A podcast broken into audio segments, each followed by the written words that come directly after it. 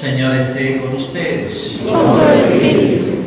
Evangelio de nuestro Señor Jesucristo según San Juan. Gloria a ti, Señor.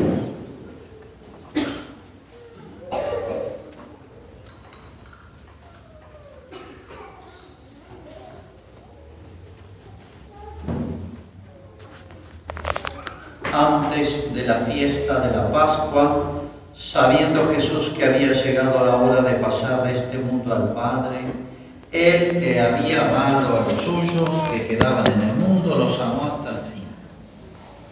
Durante la cena, cuando el demonio ya había inspirado a Judas Iscariote, hijo de Simón, el propósito de entregarlo, sabiendo Jesús que el Padre había puesto todo en sus manos y que Él había venido de Dios y volvía a Dios, se levantó de la mesa, se sacó el manto y tomando la toalla se la ató a la cintura. Luego echó agua en un recipiente y empezó a lavar los pies a los discípulos y a secárselos con la toalla que tenía en la cintura. Cuando se acercó a Simón Pedro, este le dijo, ¿Tu Señor me vas a lavar los pies a mí? Jesús le respondió, no puedes comprender esto ahora, lo que estoy haciendo, pero después lo comprenderás. No, le dijo Pedro, tú jamás me lavarás los pies a mí. Jesús le respondió, si yo no te lavo, no podrás compartir mi suerte. Entonces, Señor, le dijo Pedro, no solo los pies, sino también las manos y la cabeza. Jesús le dijo, el que se ha bañado no necesita lavarse más que los pies, porque está completamente limpio. Vosotros también estáis limpios, aunque no todos. Él sabía quién lo iba a entregar. Y por eso había dicho, no todos vosotros estáis limpios.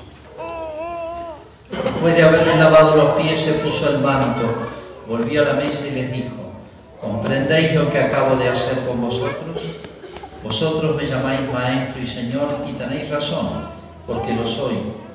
Si yo que soy el Señor y el Maestro os he lavado los pies, vosotros también debéis lavaros los pies unos a otros.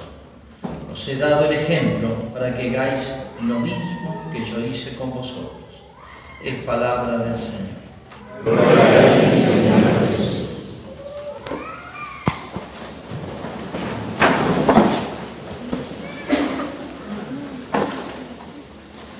Visitando el hospital, acá en Malawi,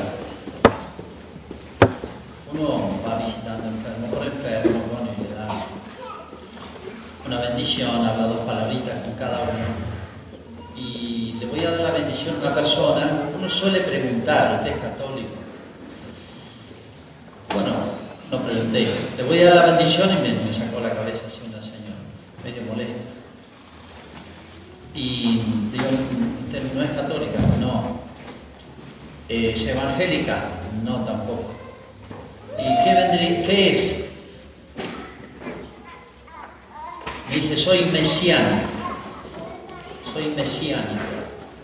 Hoy hay tantas sectas raras que han inventado, bueno. Y digo, a explíqueme un poquito. Y me dice, no soy judía, soy judía. Y los judíos somos mesiánicos.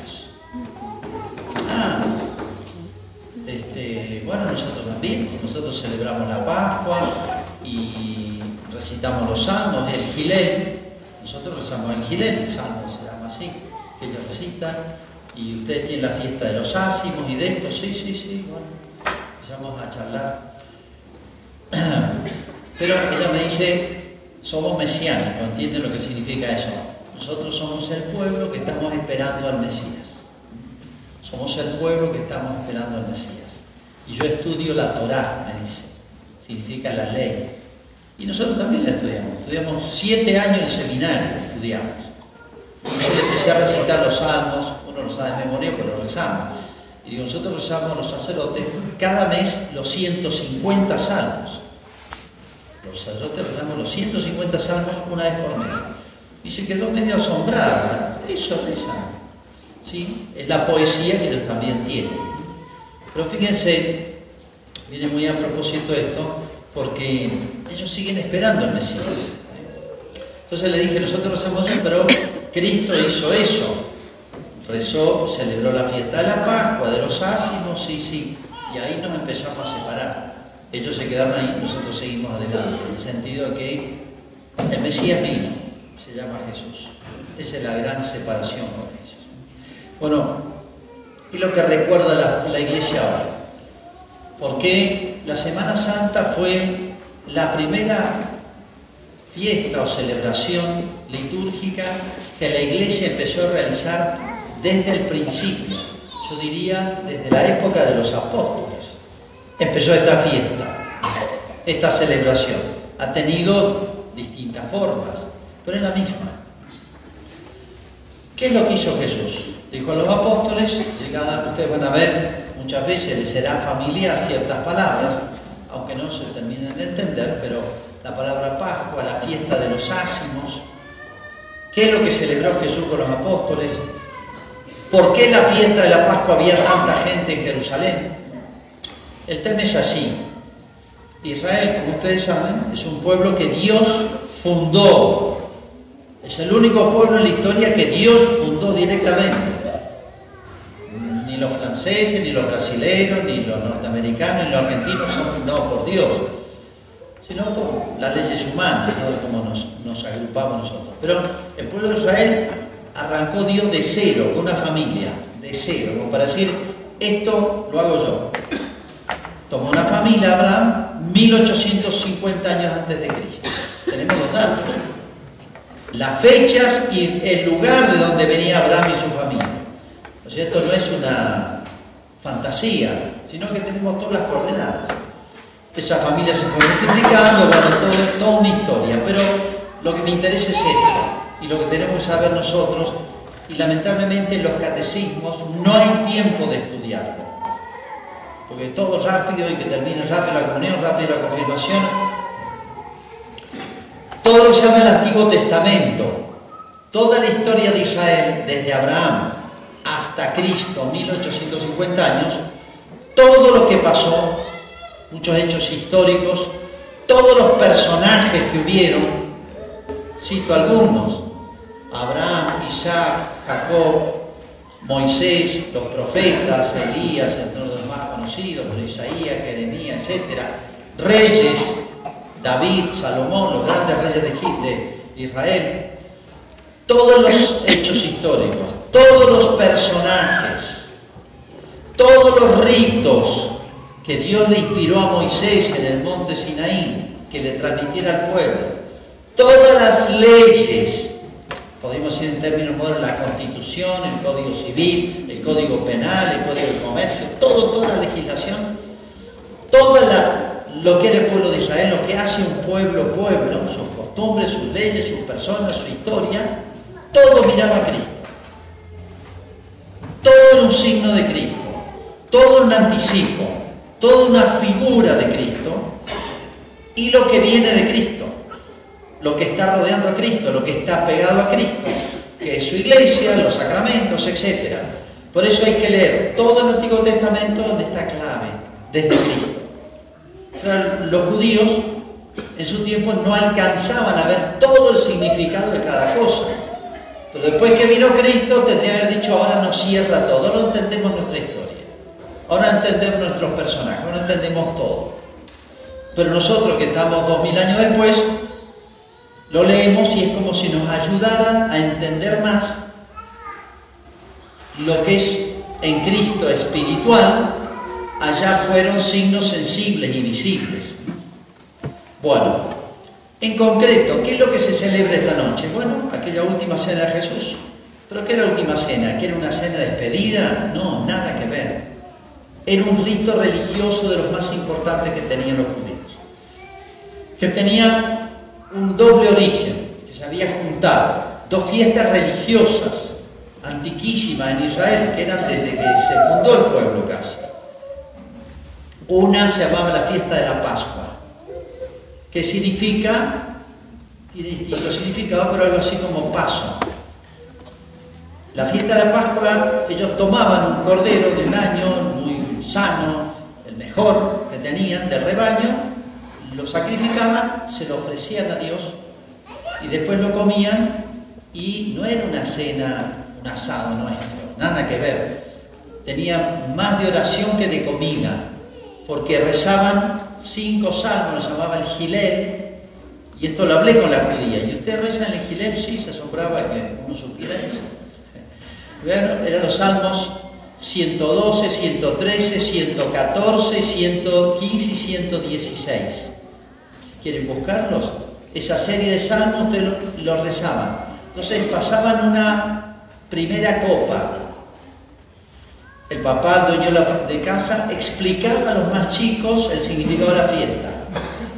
Después eh, rezaban, tenían que estar de pie, bueno, después comían el cordero, pasaban otra, otro círculo de copas, rezaban otro salmo, de manera que era un, un rito religioso. Por eso Cristo consagra esa, una de esas copas que pasaban, de manera que se convirtió en la primera misa la última cena. Pero era un rito religioso. Y comían panes ácimos. ¿Por qué? Porque había otra fiesta que tenían los judíos, ya cuando la de los corderos era cuando era un pueblo nómade, andar de un lado para otro. Y había otra fiesta religiosa que cuando, la tenían, que nació cuando ya se hizo un pueblo sedentario, o sea, se instalaron. Y ofrecían las primicias de las cosechas del trigo, que es uno de los, el grano de trigo, el pan es los alimentos más conocidos, más significativos el, la primero que sacaban de la cosecha el trigo lo hacían pan sin levadura y ese pan lo, ofrecían a Dios. El cordero lo ofrecían a Dios, el pan lo ofrecían a Dios y esta fecha se hacía en el primer mes del año, para ellos que era primavera. Por eso la fiesta de la Pascua tiene, se fija el 14 de Nisan, es una fiesta judía, una, el calendario judío tiene una fecha determinada que está regida por la luna, según los ciclos de la luna, por eso va variando. Bueno, ahí empezaba entonces el año, era primavera. Entonces, junten todos estos datos. Eh, esas primicias, lo primero es para Dios, lo más valioso es para Dios, para darle gracias y para pedirles. Bueno, ese cordero significaba a Cristo. Esa primera eh, eh, parte de la cosecha del, grano, que Cristo va a decir, el grano trigo no muere, no da fruto, bueno, todo eso estaría pensando en él, él es el grano que muere para que dé más fruto. Que se siembra y, es fecundo, da, frutos. Entonces, esto significaba al mismo Cristo. Cuando Cristo celebra esto, ahí está el signo, lo está, lo está eh, reactualizando con los apóstoles pero la realidad está en Cristo. Pero hay un dato más muy importante. Ustedes saben que Israel, el pueblo de Israel se trasladó a Egipto por una circunstancia de supervivencia en la época de, Jacob, por el famoso José, se quedó a vivir allá 400 años y se multiplicó. Los egipcios no querían dejarlo salir, salir. Se habrán enterado mucho con la última película, esta de, Moisés y los diez mandamientos, bueno, toda una historia, pero esa esclavitud, esa servidumbre de Egipto, representa la esclavitud y la servidumbre del ser humano después del pecado original.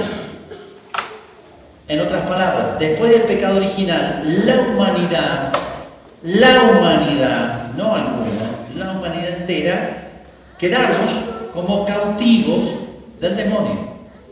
Es así. La humanidad quedó separada de Dios y como cautiva del príncipe de este mundo, al demonio. Entonces Cristo nos vino a rescatar y solamente lo podía hacer Cristo, nosotros no podíamos. El pueblo de Israel representa a la iglesia. Los egipcios que tenían en servidumbre y en cautividad a los judíos representan el poder del mal. Moisés representa a Jesús que saca al pueblo de Israel. Y si ustedes recuerdan, cuando el faraón no quería dejar ir al pueblo de Israel, a través de Moisés hizo muchos milagros. Dios hizo hacer muchos milagros a través de Moisés. Uno de ellos fue este. Al, hacer la fiesta de la Pascua, en la sangre del cordero, con la sangre del cordero, tenían que marcar el dintel de las puertas de las casas. Y esa noche iban a morir todos los primogénitos de los animales y de los hombres, menos los que tuvieran la marca de la sangre. Y pasó eso, y ahí fue cuando el faraón murió su hijo primogénito, el heredero, se cansó y lo dice, váyanse. ¿Qué representa esa sangre? Del cordero a Cristo. O sea, nosotros que estamos por el bautismo y por los sacramentos, especialmente la Eucaristía, estamos como marcados, tocados por la sangre del Cordero. Por eso nos vamos a liberar de la muerte eterna. ¿eh? Entonces, y gracias a eso el faraón dijo, bueno, váyanse. Los dejó ir, los liberó esa sangre, ¿eh? ese episodio. Bueno, todo eso miraba a Cristo. Había ocurrido hacía como mil años pero sin embargo ese episodio miraba a Cristo. De manera que el Cordero Pascual y esta fiesta de los ácimos representaban no solamente lo primero que hay que ofrecérselo a Dios para pedirle gracias y bendiciones, sino también significaba lo de Egipto. Y para los judíos había sido un hecho histórico muy importante, decisivo en su historia. Ningún judío ignoraba este episodio, tan, llamémosle, traumático para ellos la esclavitud y cómo pudieron eh, arrancarse de esa esclavitud. ¿eh? Entonces, Cristo va a ser el que nos va a liberar, no solamente va a ser las primicias, lo más puro que tenemos nosotros para ofrecerle a Dios, Él voluntariamente se va a ofrecer como el nuevo trigo nuevo cordero que quita el pecado del mundo, así lo presentó Juan Bautista, sino es que nos libera el único de esa esclavitud del pecado representada entonces en la liberación de Egipto, milagrosa. Entonces, Cristo es el gran acontecimiento. Todo el Antiguo Testamento mira a Cristo. ¿Y después qué? Los judíos se quedan ahí, siguen celebrando esta fiesta esperando. Somos mesiánicos, Mesías. Toma esperando al Mesías. Y bueno, pero ya vino, es Jesús. ¿eh? ¿Y después qué pasó? Bueno, este es el acontecimiento central de la historia. Por eso nunca se vio tan claro la lucha entre el bien y el mal. Y si usted lee detenidamente el Evangelio de San Juan, cuando Cristo les explica a los apóstoles la última cena, les habla del príncipe de este mundo, me odia, van a ver lo que va a pasar enseguida, lo que, la que se viene, digamos. Y fue lo que fue el Viernes Santo, desde el jueves a la noche, la prisión de Jesús y todo los terribles acontecimientos del Viernes Santo, la pasión de Cristo. Nunca fue tan claro la lucha entre el bien y el mal. ¿Y por qué era el centro de la historia? El demonio estaba peleando por no perder su presa, digamos, que desde hacía siglos la tenía en sus manos. Entonces, dígame si no es un acontecimiento central, Cristo. Entonces, si miramos para atrás, todos estos signos apuntaban a Cristo. Ahora no entendéis, le dice Cristo a San Pedro. Después lo van a entender. Allá estaban los signos, la figura y acá estaba la realidad que era Cristo. Los apóstoles no se dieron cuenta de lo que estaban viviendo. Fue la primera misa, hubo consagración del pan y del vino. Bueno, y después de Cristo para adelante, lo, que vamos a hacer ahora. Esto no es una simple repetición, una especie, o mejor dicho, una, una representación, sino es una Actualización. Lo que hizo Cristo esa noche y lo hizo Cristo al día siguiente con la ofrenda de, el cordero va a ser degollado, va a ser muerto al día siguiente. Estaba adelantando lo que iba a pasar. Bueno, ese cordero que iba a ser degollado al día siguiente iba a ser matado, su sangre iba a ser derramada, las primillas iban a ser ofrecidas a Dios al día siguiente. Bueno, eso se prolonga a través de la misa y esta misa especial y la ceremonia mañana y la del sábado santo. O sea, este rito religioso no es una simple recuerdo, sino lo hago presente. Ya no lo ven a Jesús, ya no ven el Cordero, ya no ven eso. Está como escondido, está como tapado en los velos de los signos. Está el sacerdote, está el altar, está el presbiterio, está el mantel, están las oraciones, está todo lo que rodea la liturgia, pero es el mismo hecho que lo extendemos a través de la historia. Entonces hay una segunda mirada La primera mirada es hacia atrás, la segunda es hacia Cristo que se prolonga. Todo aquello que pasó se hace presente ahora. Nosotros podemos decir, igual que San Pedro, yo estuve presente en estos acontecimientos. Estamos tan cerca como San Pedro y los apóstoles de todos estos grandes hechos de la vida de Jesús, decisivos para la humanidad. Estamos a la misma distancia y somos igualmente contemporáneos como los apóstoles de estos hechos. Pero hay algo más, no sé si decir más grande, más hermoso que esto, si pudiera verlo, pudiera decirse así. Y es que todo esto lo hizo Cristo mirando a la eternidad, no mirando a la tierra. Hoy escuchaba un programa de radio y lo mismo se dice en Navidad, como en la Pascua, un locutor ahí en la radio de Buenos Aires interrogaba a un rabino, interrogaba a un católico, sí, porque necesitamos paz en nuestra tierra, sí. Pero todo lo que hizo Cristo no lo hizo para que vivamos más distendidos en la tierra, con más beneficios terrenos. También, también. Para que vivamos en paz y en armonía, sí. Para que haya justicia en la tierra, sí. Pero no es el fin último. Cristo no hizo, si hubiera sido por eso, hubiera obrado de otra manera, se hubiera dedicado a la política a Jesús. Hubiera sido un buen líder político. No. Lo, lo que Cristo quiere darnos es mucho más grande, es la eternidad. El Antiguo Testamento mira a Cristo y Cristo mira al cielo, a la eternidad. Vine y me voy, pero nos quiere llevar con Él. O sea, si nuestra vida fuera pacífica acá en la tierra, sería interesante vivir, sería más o menos lindo vivir, pero sería penoso, triste, porque esta vida se acaba.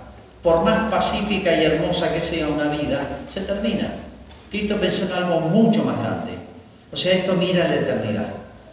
Entonces, si uno quiere un lugar, una puerta, un ámbito donde pueda contactarse con el cielo, con el futuro, con lo que no va a pasar más, con lo que dura para siempre y es infinitamente hermoso y perfecto y, y nos da la felicidad perfecta, es justamente la misa de cada domingo y muy centralmente la Semana Santa.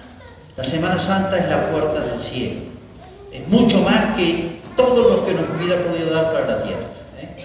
Entonces, participar de esta ceremonia, como la de cada misa, pero esto es como la misa central del año, ¿eh?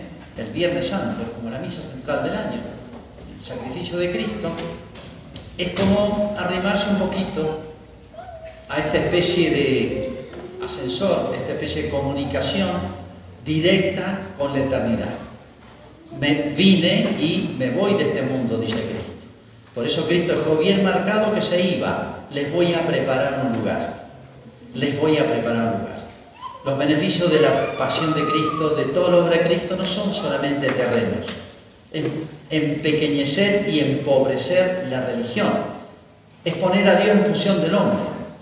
Y es algo muchísimo más grande lo que quiso darnos Jesús. Esto es tener sentido de Dios, sentido religioso. Bueno, ahora viene la ceremonia conocida, el lavatorio de los pies, repitiendo lo que hizo Cristo.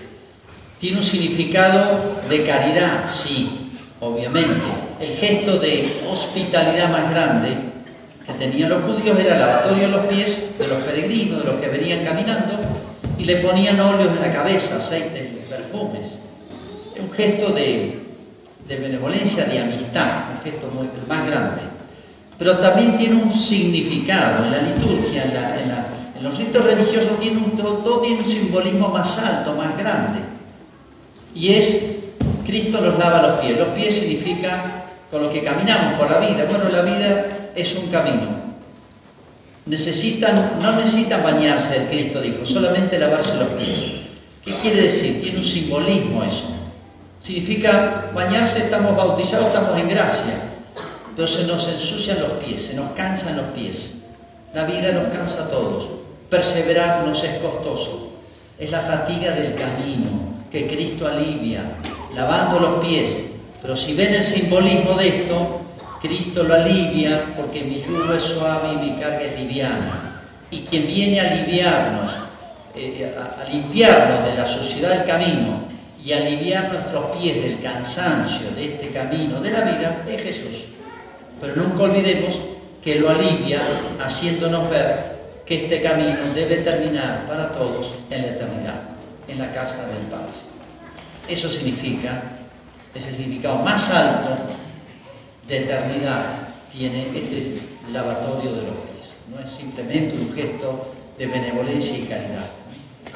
Y de alguna manera todos Jesús nos lava los pies. Vamos a hacer ahora entonces este ahora, imitando la acción de Cristo que nos da el Evangelio, que preside nuestra celebración, los pies a doce hombres, miembros de la comunidad, y como signo de servicio a ellos. Es una invitación a adoptar, a ponernos todos, unirnos especialmente a los pies de nuestros hermanos. La asamblea puede permanecer